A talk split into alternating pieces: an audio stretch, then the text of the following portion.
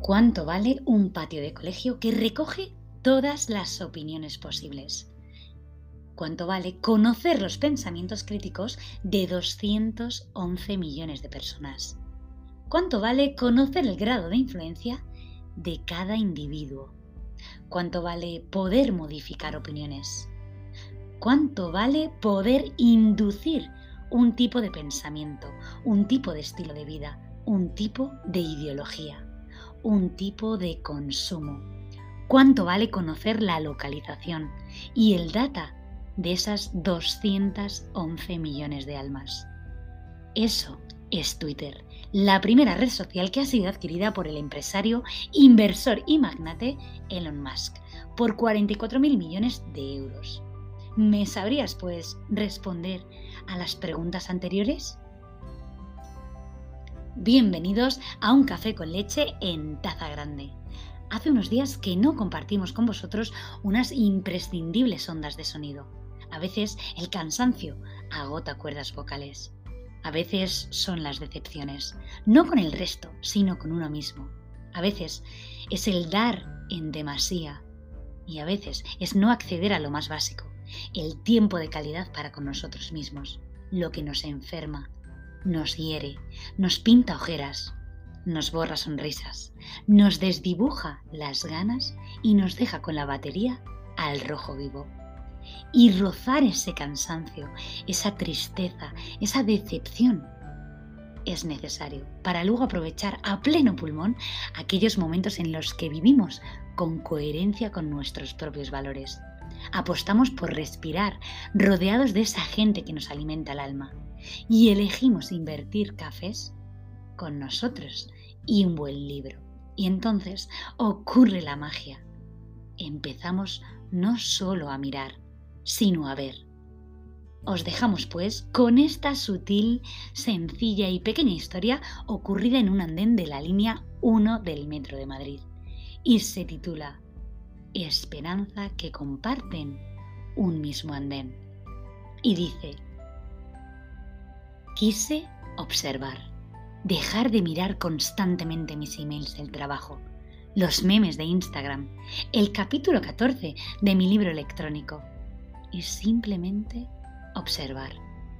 Era hora punta, nos contábamos por decenas en el andén, todos diferentes, algunos de rasgos exóticos y piel canela, otros hablaban con una lengua que te hacía viajar a un encantador pueblo escondido entre los Cárpatos.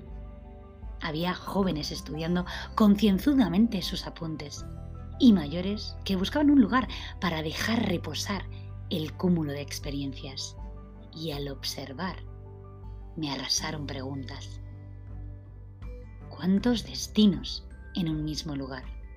¿Cuántas esperanzas compartiendo un mismo vagón? No mirar, ver. Y después de este antipasto literario, vamos con otra reflexión de esas que no te dejan indiferente. Y más si sientes que estás suplicando por amor. Porque tal y como dice la escritora Rosa Montero, el desamor escuece. Conozco a una chica de 20 años que se pasó el fin de semana esperando a que él la llamara. Y él no la llamó nunca. La vi el lunes taciturna y furibunda, aplastada por la gravedad de la vida. Es notable lo que aumenta el peso de la existencia cuando el desamor te ha hincado el diente. Si tu amado no te ama, si tu amada te ignora, el futuro parece tan gris como una tarde de tormenta. Días interminables, meses aburridísimos, una vida sin sentido. Porque el amor es una droga y todo drogadicto cree que no puede sobrevivir sin la sustancia a la que está enganchado. Por eso a mi amiga se le había apagado el mundo aquel lunes funesto. Nada existe, nada palpita, nada brilla, si no te miran los ojos que tú quieres que te miren de la manera en que quieres ser mirado. El desamor abrasa, sobre todo al principio, sobre todo si tienes 20 años, porque entonces llegas a creer que tus pasiones son auténticas fuerzas de la naturaleza, tan ajenas a tu voluntad como los oscuros planetas que cruzan el arco del cielo. Y así, cuando eres joven, crees que tu amado es irreemplazable, que no hay otro ser en el mundo tan maravilloso ni atractivo que nunca podrás amar a nadie de ese modo. Luego, pasan los años, las parejas, los enamoramientos fulminantes, los desencantos. Se te va poblando la memoria de pasiones apagadas y aprendes a relativizar tus sentimientos. Sabes, por ejemplo, que el amor que estás perdiendo no es el único y que tal vez ni siquiera es amor. Pero aún así, el amor escuece. El dolor está en su naturaleza, es corrosivo. Tiene como la lejía un ardor frío y así esperas esa llamada telefónica que nunca llega y rabias. Esperas la palabra justa que el otro no pronuncia y te desesperas. Esperas un milagro final, que él o ella se comporten de una manera distinta a como siempre son, o lo que es lo mismo, que sean otros. Pero él o ella suelen manifestar una mezquina y empecinada tendencia a seguir siendo como son y a no convertirse en el amado ideal que uno busca y desea. Y entonces uno se deprime, se acongoja y se abruma. Te duelen las yemas de los dedos del ansia de tocar, no ya el cuerpo esquivo de tu amado, sino más bien su alma, porque quieres atrapar ese espejismo de amor que se te escapa. Pero es como cerrar una voluta de humo en una jaula. Cuando el desamor te ha hincado el diente, suele comerte entera.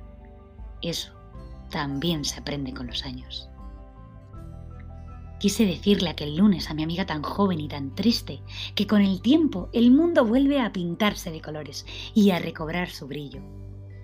Pero no abrí la boca, porque pensé que me daría la razón como se la daría un loco y que su corazón no me creería. Pude decirle también que hay un amor más cruel y doloroso, que es el que te dejen de querer, cuando sientes que el brillo de la pasión se va apagando, que la hoguera se convierte en una brasa. Amaste, lo sabes porque tu memoria te lo dice, pero tus sentimientos no lo recuerdan. Miras las viejas fotos de los primeros días de tu pasión y no te reconoces en esa sonrisa, en esa emoción de sentirse juntos, en esa intensidad de bien quererse. Donde ayer hubo horno y resplandor de un sol, hoy hay una polvareda de cenizas. Quizás habéis vivido juntos durante años, quizás tienes hijos con él o has comprado una casa con ella. Le quieres como se quiere a la familia, con un cariño acostumbrado pero en algún minuto de esa travesía temporal que habéis hecho en la vida, tú has perdido el contacto con el otro. La mayoría de las veces no es cuestión de culpas, sino de desencuentros. La otra deja de ser la esposa que soñaste y el otro ya no encarna a tu pareja ideal. O más bien, cosa tuya, eres tú quien ha dejado de poner en el otro la ilusión del amor los pequeños rencores, las pequeñas disputas, las soledades medianas y los grandes malentendidos. Toda esa basurilla que te echan encima. En suma, la abrasadora convivencia puede agotar en ti el enamoramiento que antaño sentiste. Porque el amor, por mucho que mi amiga veinteañera crea ahora en su despecho lo contrario, es una planta delicada y débil a la que hay que regar con mucho tiento para que no se seque. Duele el desamor, pues, tanto si no te aman como si tú no amas. Pero cuando aprieta el desaliento y te arde la despellejada piel del alma de un desamor reciente, conviene pensar algunas consideraciones que también pude hacerle a mi amiga y no lo hice.